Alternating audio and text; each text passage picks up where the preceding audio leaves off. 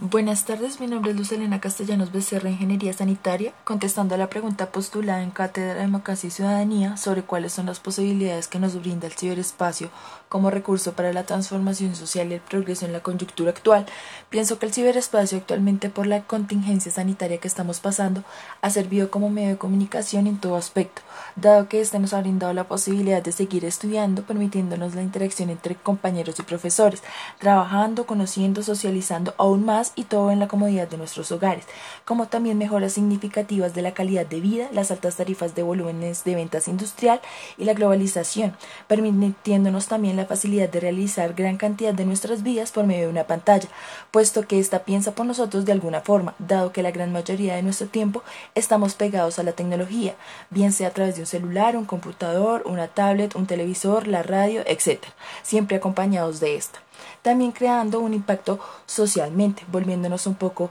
mecánicos como robots, dejando de lado la naturaleza del hombre, ya que nosotros no somos los que realizamos las actividades, sino parte de ellas. Somos más como el cerebro constructor detrás de toda la obra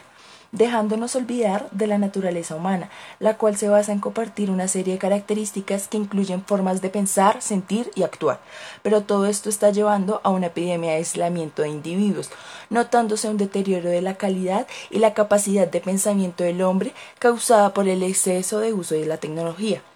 La humanidad es creadora de un ciberespacio de transmisión instantánea de información, de ideas y de juicios de valor en la ciencia, el comercio, la educación,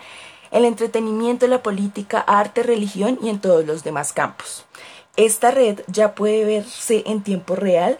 y sentirse el sentir de la humanidad, pero al mismo tiempo también es posible tragiversar, manipular el sentir.